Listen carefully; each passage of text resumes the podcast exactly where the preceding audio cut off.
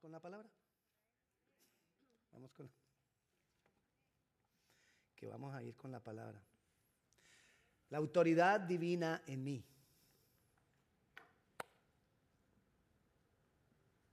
Dios nos ha dado autoridad. El problema es que el enemigo se ha encargado de opacarla. El enemigo quiere que nosotros no la ejerzamos. El enemigo quiere bloquearnos en ese aspecto, en otros muchos también, pero en ese aspecto. Y nosotros necesitamos tener claros, necesitamos tener presente y claros varios conceptos de autoridad de los cuales nos habla la Biblia. Porque así podremos ejercer esa autoridad. Es como para que no sea en vano que tenemos la autoridad, costosa fue. A Jesús le costó, pagó un precio muy alto y que nosotros no la usemos. Es como que usted le llegó a su esposa con la sorpresa esa que le costó mucho. El anillo. Y ella le diga, ay, gracias, mi amor, y nunca lo use. Bueno, usted no regala anillos, ya sé. No dijo nada. Entonces, vamos a mirar algunos aspectos. ¿Qué es autoridad? Autoridad es el derecho legítimo de ejercer el poder de Dios. Eso es autoridad. Derecho legítimo de ejercer el poder de Dios. Pero hay problemas. Porque hay personas que tienen un poder, pero no tienen autoridad. Porque no es legítimo. Si no es legítimo, ese poder no viene de Dios. Otros casos u otro problema es que muchas veces tenemos autoridad, pero no la usamos, lo que comencé diciéndole. O tenemos autoridad, pero no usamos el poder que tenemos derecho a usar porque tenemos la autoridad. Mira, necesitamos autoridad para disfrutar las promesas de Dios. Necesitamos autoridad para hacer la voluntad de Dios. Necesitamos autoridad para hacer libre a otros, hacerlos libres. O para ser libres nosotros y hacer libres a otros. Necesitamos autoridad para extender el reino. Necesitamos autoridad para tomar territorios para Dios. Necesitamos autoridad para muchas cosas, para vivir necesitamos autoridad. Entonces le decía que miremos algunos conceptos de autoridad. Vayamos a Mateo, capítulo 7, versículo 28. Mateo capítulo 7, versículo 28. Dice así. Y cuando terminó Jesús estas palabras, la gente se admiraba de su doctrina, porque les enseñaba como quien tiene autoridad y no como los escribas. ¿Sabe qué me llama la atención aquí? Que dice que Jesús tenía autoridad. Eso no me llama la atención. Jesús tenía autoridad, eso es, eso es claro, eso es obvio. Pero dice, y no, no, no, no, no lo borre, déjelo ahí. Y no como los escribas, o sea que los escribas no tenían autoridad pero eran la autoridad. Los escribas supuestamente eran la autoridad religiosa, pero no tenían autoridad, está diciendo ahí. Porque no había legitimidad. Ellos dominaban al pueblo, pero no tenían autoridad. Ellos se imponían sobre el pueblo, pero no tenían autoridad. Ahora más adelante vamos a darnos cuenta por qué ellos no tenían autoridad. Ellos estaban en una posición donde se les daba el poder, pero ese poder no era legítimo. Se lo voy a decir de una vez. Ese poder no era legítimo porque ellos no estaban en comunión con Dios. Ese poder no era legítimo porque ellos no estaban haciendo la voluntad de Dios. No tenían autoridad. Pero está diciendo ahí la palabra que Jesús enseñaba con autoridad. ¿Por qué? Porque Él y el Padre eran uno. Ahí está la autoridad. Cuando yo me uno a Dios, ahí hay autoridad. Y si levanto la voz es porque me emociono. Bueno, Dios tiene toda autoridad. Y Jesús es Dios. Entonces Jesús qué tiene? Autoridad. Por eso yo le decía, a mí no me sorprende que Jesús, que digan, ay, Jesús enseñaba con autoridad. Claro. Pues si Jesús es Dios y toda lengua que confiese que Jesús es Dios, entonces será salvo. Yo creo que Jesús es Dios, yo confieso que Jesús es Dios. Entonces sé que Él tiene autoridad, no me sorprende. Él tiene autoridad. Pero porque tenía también como hombre comunión con el Padre. Tiene autoridad como Dios. Pero Él se hizo hombre. Mire, esta figura. Él dice la palabra que Él se negó a su condición de Dios. Él no podía dejar de ser Dios. Pero Él se negó a su condición de Dios, es decir, Él se negó a actuar como Dios, a vivir como Dios, porque Él decidió hacerlo como hombre para podernos salvar. Entonces Él se hace hombre. Y tenía que entonces hacer todo lo que necesita ser un hombre para poder tener autoridad. Y se hizo uno con el Padre. Por eso Jesús oraba. Yo me preguntaba muchas veces, pero si Jesús es Dios, ¿por qué tenía que orar? ¿A usted no le, no le ha pasado que es difícil como a las 5 de la mañana uno levantarse a orar? Bueno, ustedes ya son casi ángeles. Pero a los que a veces nos cuesta orar, a veces nos cuesta, otras veces es fácil, pero a veces nos cuesta. Entonces, pero Jesús, ¿por qué tenía que orar si es Dios? Bueno, el que tenía que orar porque como hombre tenía debilidad. Y como hombre entonces él se aferraba al Padre y como hombre se hacía uno con el Padre, entonces él tenía autoridad como hombre. Obviamente como Dios la tenía, pero Él la tenía como hombre. Él vivió como hombre, se unió al Padre como hombre y tuvo autoridad. Esa unión con el Padre lo llevaba a depender del Padre. Por eso Jesús oraba. Por eso Jesús todo, lo, todo se lo preguntaba al Padre. Él ya sabía que iba a resucitar a Lázaro. Padre, te digo esto de que Lázaro está muerto para que todos escuchen que yo hablo contigo. Para que a ellos les sea de ejemplo. Y entonces ejerció autoridad y le dijo, Lázaro. Él no empezó, fuera en el nombre. No, no, Lázaro, sal fuera. Y Lázaro el mismito salió. Así salió Lázaro. Él no salió caminando. Estaba envuelto. Y hasta Jesús les dijo, desenvuélvanlo. Pero lo resucitó y ejerció autoridad como hombre. Porque dependía del Padre. Porque dependía de Dios. Ahora, ¿Qué ha pasado con la autoridad? Dios le da al ser humano la autoridad. Dios que tiene la autoridad se la da al ser humano. En Génesis capítulo 3,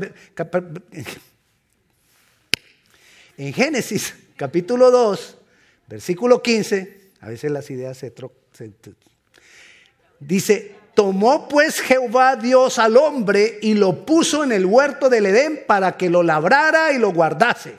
Ahí le dijo al hombre, hey, tenga encárguese de esto. Ahí le dio autoridad. Y el hombre recibió autoridad. Pero ¿qué había pasado con la autoridad? El diablo, antes de eso, allá en el cielo, se había rebelado contra la autoridad que era Dios.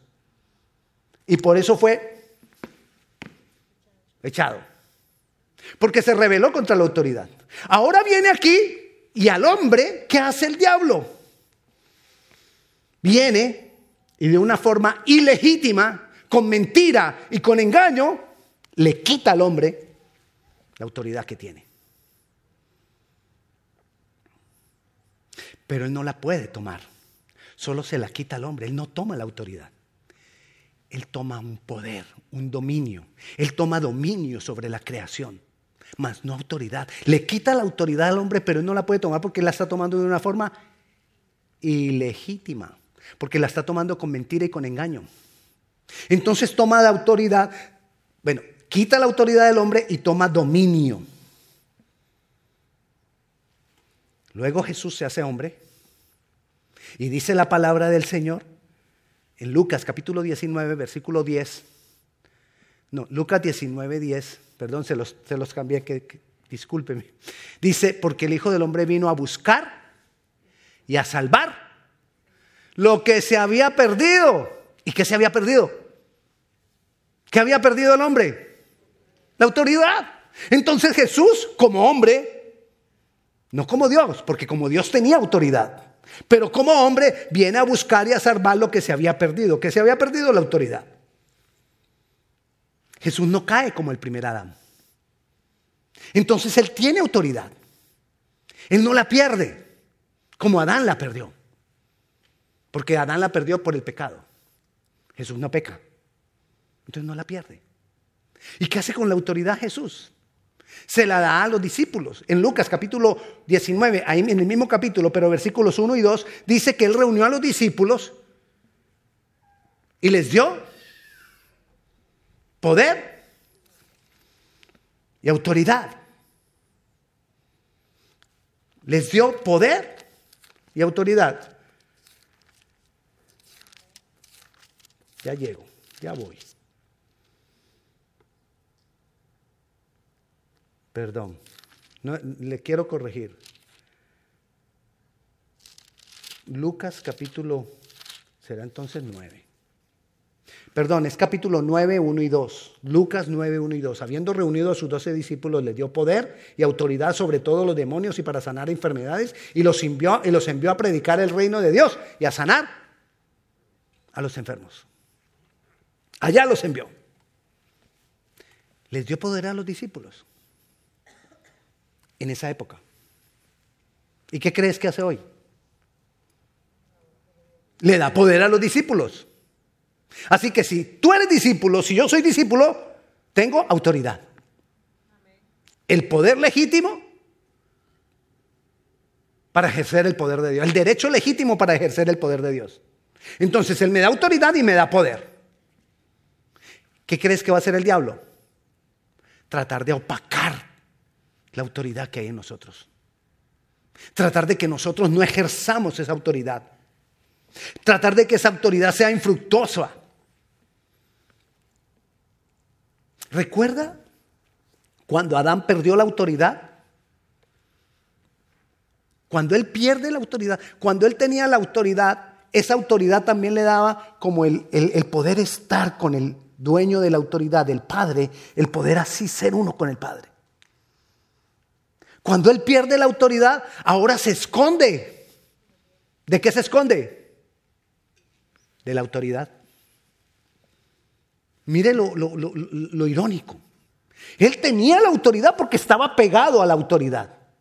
Ahora, al perder la autoridad, le tiene miedo a la autoridad. Antes estaba como la autoridad, se llenaba de la autoridad. La autoridad y él eran uno.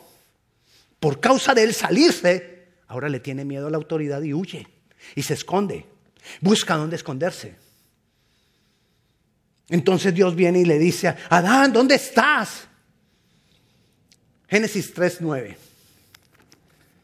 Ese llegó más rápido. En Génesis capítulo 3, versículo 9 dice, Mas Jehová, Dios, llamó al hombre y le dijo, ¿dónde estás tú? Lo que le estaba diciendo en otras palabras es, ¿por qué no estás en el lugar de la autoridad? ¿Por qué no estás ejerciendo la autoridad? Lo que le está diciendo en otras palabras es, ¿qué hiciste con la autoridad que te di? ¿Por qué no la usaste? La podías haber usado contra el, mismo diablo que vino a tentarte. Bueno, a Adán no lo tentó el diablo. Adán lo tentó la mujer. Pero la mujer también tenía autoridad. Y la mujer le hubiera podido haber dicho al diablo, no, porque tenía la autoridad.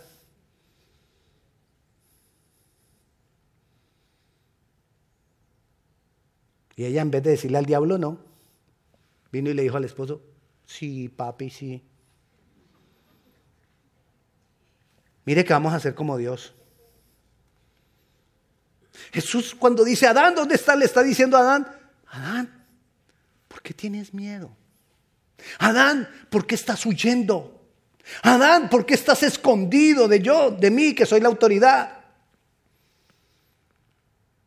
No dejemos que el enemigo opaque la autoridad que nos ha sido dada. No dejemos que el enemigo opaque la autoridad que Jesús recuperó. Y por eso tenemos que tener claras cosas de la autoridad. Por ejemplo, quien está bajo autoridad es como, como un conducto regular. Usted se imagina, yo utilizo varias veces este ejemplo y para otras cosas se los he dicho, pero vamos a utilizarlo ahora para la autoridad.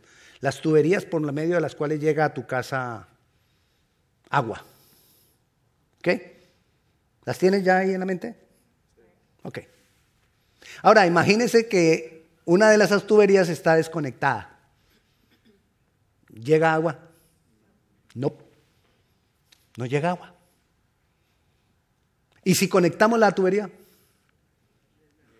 Ah, ya somos plomeros, mire lo fácil. Qué pena, hermano. Es un principio fácil. Si yo me desconecto de la autoridad, no llega autoridad. Si vuelvo y me conecto, llega autoridad. ¿Qué tengo que estar, ¿De qué me tengo que asegurar? Si yo sé estar bajo autoridad, estoy conectado y entonces voy a tener autoridad y voy a poder estar sobre otros en autoridad. Porque estoy bajo autoridad. A Jesús lo sorprendió cuando un hombre común y corriente le dijo eso. ¿Qué le dijo en Lucas capítulo 7, versículo 8?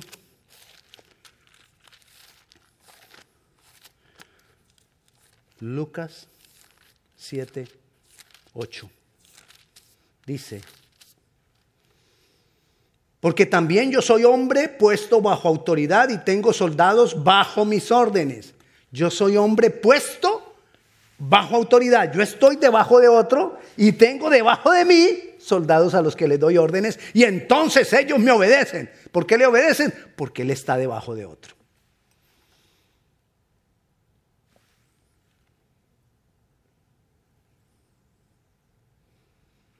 El versículo 9 no, está, no, lo vamos a poner, pero dice, y Jesús se maravilló de la fe de este hombre.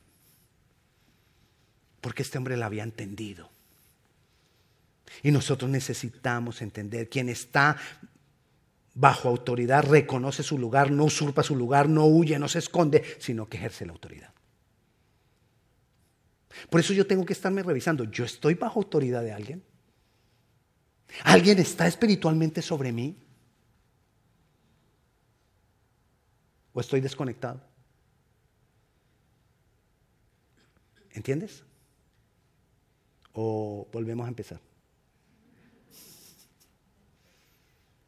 Tener autoridad es tener el respaldo divino. Eso es tener autoridad. Cuando Dios llama a Moisés y le dice, Moisés, te he escogido para que saques a libertad a mi pueblo, para que hagas esto, para que hagas lo otro. Y la primera pregunta que hizo Moisés fue, Señor, ¿y quién irá conmigo? Éxodo 33, 12. Fue lo que él dijo. Señor, ¿y quién va a ir conmigo? Yo solo a eso no voy. Te digo desde ya, yo solo no voy. Leámoslo. Éxodo 33,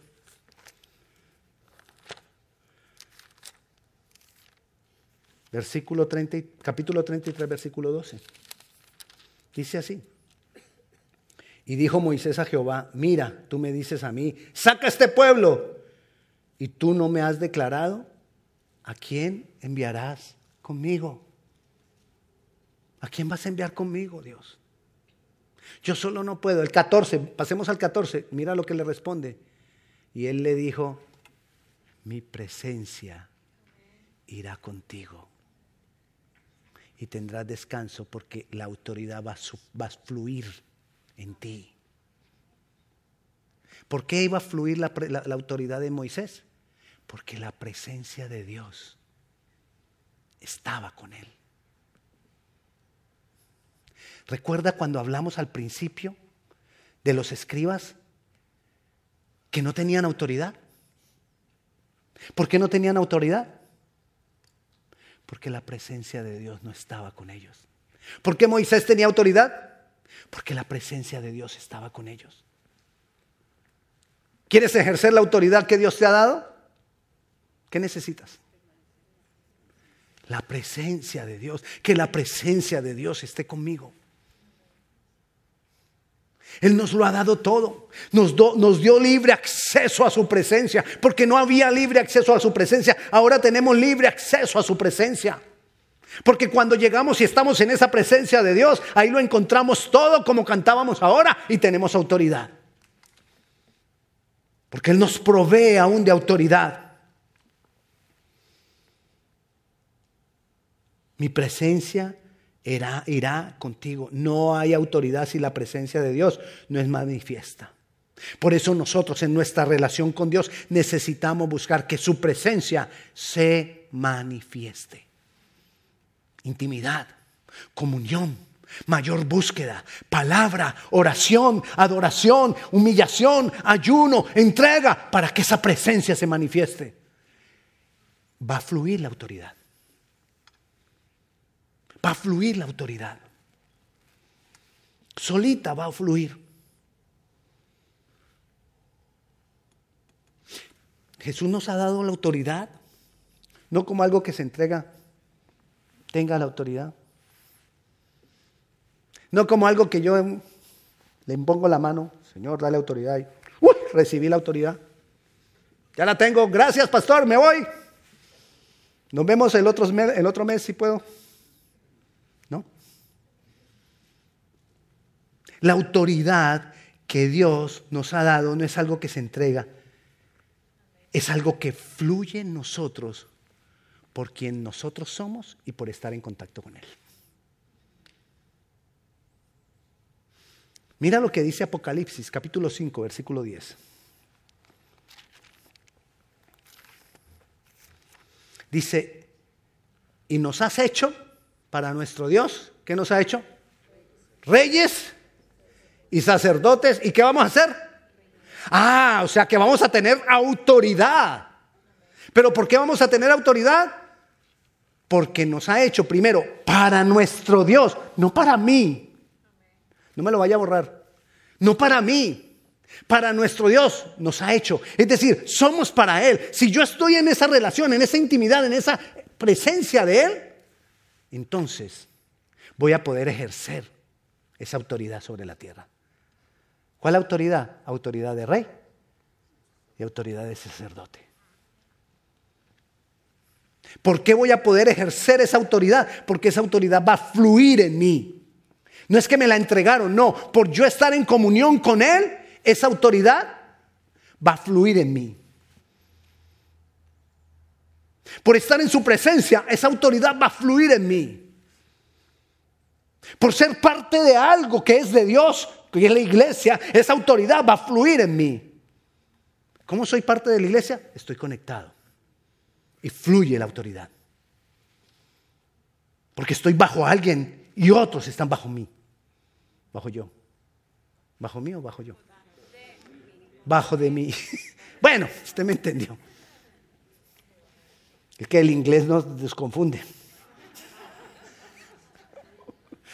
Entonces, tenemos autoridad de reyes y de sacerdotes si vivimos como tales. Por eso no es algo que me entregan, es algo que fluye, porque yo, yo voy a vivir como un rey, como un sacerdote. Y tengo autoridad de rey, tengo autoridad de sacerdote. ¿Qué hacen los reyes? Establecen reino. Un rey establece reino, por eso se llama rey. Tenemos autoridad para establecer el reino de Dios. Tenemos autoridad para establecer el reino de Dios a través de la predicación de la palabra. Extendemos su reino. Los sacerdotes. ¿Qué hacían los sacerdotes? Los sacerdotes traían la gloria de Dios al pueblo. Y nosotros tenemos autoridad para traer la gloria de Dios para otros.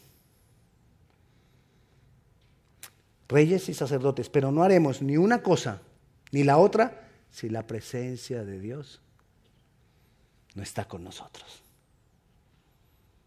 Necesitamos de esa presencia. Recuerda otra vez a los doctores de la ley. Eran sacerdotes. Así con ese acento, sacerdotes. Eran sacerdotes. ¿Y tenían autoridad? No, no la tenían. ¿Tenían la posición de sacerdotes? Sí, tenían la posición de sacerdotes, pero no tenían autoridad divina. Porque la presencia de Dios no estaba con ellos. Ellos dominaban al pueblo, pero no tenían autoridad legítima. Ellos dominaban al pueblo, pero el Señor no estaba con ellos. El sacerdote tiene una vida de adoración. El sacerdote, y ahí hay autoridad. En la vida de adoración hay autoridad. El sacerdote tiene, el rey conquista, y ahí hay autoridad. El sacerdote adora y trae la, gloria de Dios, ahí hay autoridad. El sacerdote habla de parte de Dios y ahí hay autoridad. El rey gobierna de parte de Dios y ahí hay autoridad. Siempre y cuando la presencia de Dios esté en nosotros. Ahora, ¿usted recuerda qué le preguntó Dios a Adán? ¿Dónde estás?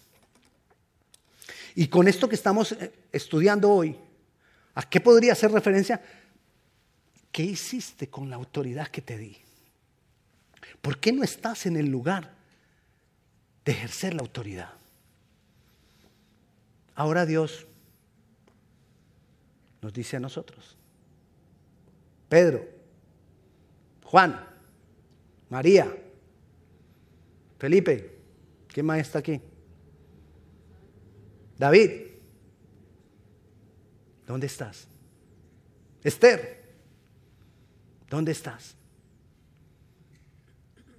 Víctor, ¿dónde estás? Diga pues su nombre.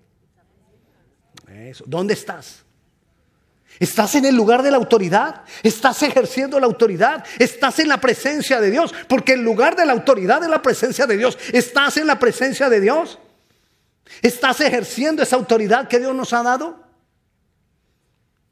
¿O hemos dejado que el enemigo la opaque? El enemigo es una... el diablo es... El diablo es puerco. Y entonces, Él busca los medios para que tú no ejerzas la autoridad. Pero si la autoridad depende de la presencia de Dios, entonces ¿qué va a buscar Él? Que no estemos en la presencia de Dios. Porque si tú has creído en Jesucristo como Señor y Salvador, tú ya eres rey. Tú ya eres sacerdote. Él ya no puede hacer nada contra eso. Si tú lo eres de todo corazón, ya lo eres. Él no va a poder hacer nada contra eso. Pero sí va a poder hacer para que tú no ejerzas la, autoridad, para que tú no estés en la presencia de Dios y para que tú no vivas conforme a lo que eres. O para que yo no viva conforme a lo que soy. Y se busca sus mañas, porque mañoso es.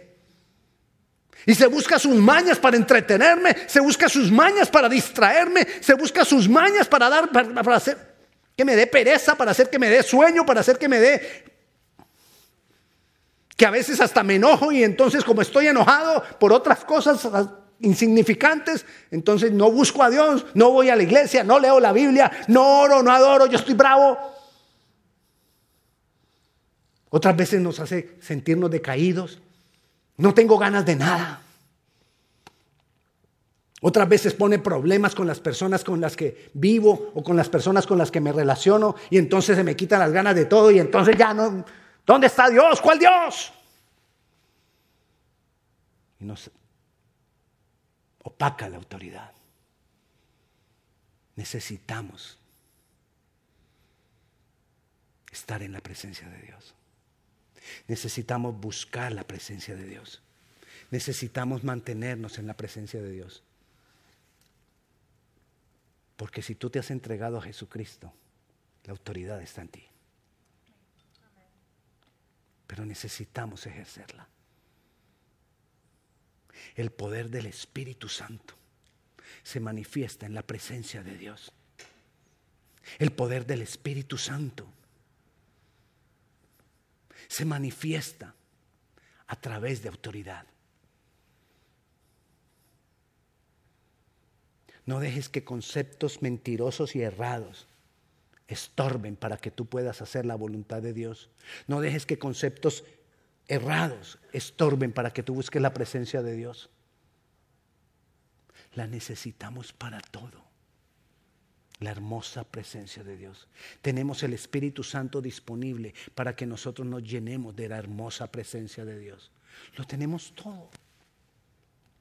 Él es nuestro giré y nos lo ha dado todo. Pero nosotros necesitamos hacer nuestra parte. No me voy a dejar. No me dejo más. Y si has perdido algunas batallas, te levantas nuevamente a buscar la presencia de Dios. Y si has estado desanimado, pues recobra ánimo en el Espíritu de Dios, porque si el Señor ha traído la palabra es porque Él la respalda con su Santo Espíritu. Señor, tú me diste esa palabra que buscara tu presencia, pues aquí estoy. Y Él va a respaldar. Porque Él es el que te está hablando hoy. Y hay propósito en Dios. Y hay propósito en ti. Sí, te está hablando.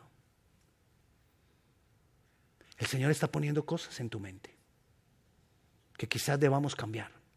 Decisiones que debamos de tomar. Actitudes disciplinas, cosas que ya voy a hacer. Ya voy, ahora sí, Señor. Y no, vaya, no, no le vaya a decir que a partir del primero de enero. Es hoy, es ya. Si usted lo deja para el primero de enero, no, se acabó, se enfría. Es esta noche. Ni siquiera es mañana, es esta misma noche antes de dormir. Voy a buscar esa presencia. Voy a buscar más de Dios. Vamos a orar. Señor, te damos gloria, te damos honra. Exaltamos tu nombre, precioso Dios, precioso Señor. Te damos gracias por tu palabra, Señor. Señor Jesús, aquí estamos. Yo clamo para que esa autoridad tuya sea manifiesta en medio de nosotros por medio de tu presencia, Señor. Aquí estamos, Dios. Si tú nunca has entregado tu vida al Señor Jesucristo, no podrás tener autoridad divina si no es por medio de esa obra de Jesús. Y si tú no has entregado tu vida a Él, este es un momento preciso para que lo hagas. Y yo te invito si tú no has entregado tu vida al Señor Jesucristo, que en este momento tú le digas, yo te ayudo, yo te acompaño, y le digamos juntos, Señor Jesús, abro mi corazón a ti. Creo que tú eres Dios. Creo que tú tienes toda autoridad. Te recibo como mi Señor, como mi único Salvador. Creo que en la cruz del Calvario pagaste por todos mis pecados. Me arrepiento de haberlos cometido pero hoy te recibo como mi Señor, como mi Dios y como mi Salvador. En tu nombre Jesús. Amén. Padre Celestial, yo clamo para que tu autoridad sea fluyendo por medio de tu Santo Espíritu. Para que tu gloria sea fluyendo por medio de tu Santo Espíritu. Para que tu presencia sea fluyendo por medio de tu Santo Espíritu en nosotros. Que sea como un río, Señor. Y que lo que ha ardido en esta noche en nosotros, Señor, no se apague, sino que sea avivado ese fuego en nosotros. Esta noche, mañana, cada día, aviva el fuego, Señor, de lo que tú nos has dado en esta noche. Te damos gloria, te damos honra y te damos gracias. En tu nombre Jesús. Amén y amén. Y la paz sea con cada uno de ustedes. Si tienes alguna petición de oración, ahora que hay algunas personas aquí al frente que te pueden ayudar, que pueden orar por tu necesidad. Si tú quieres dejarnos tu, petición de oración en una de las hojitas allá en la mesita de atrás. Los diezmos también los puedes dar en sobre Hay sobres ahí atrás para que tú des tu diezmo, si no lo has hecho online. Dios te bendiga y la paz sea con cada uno de ustedes.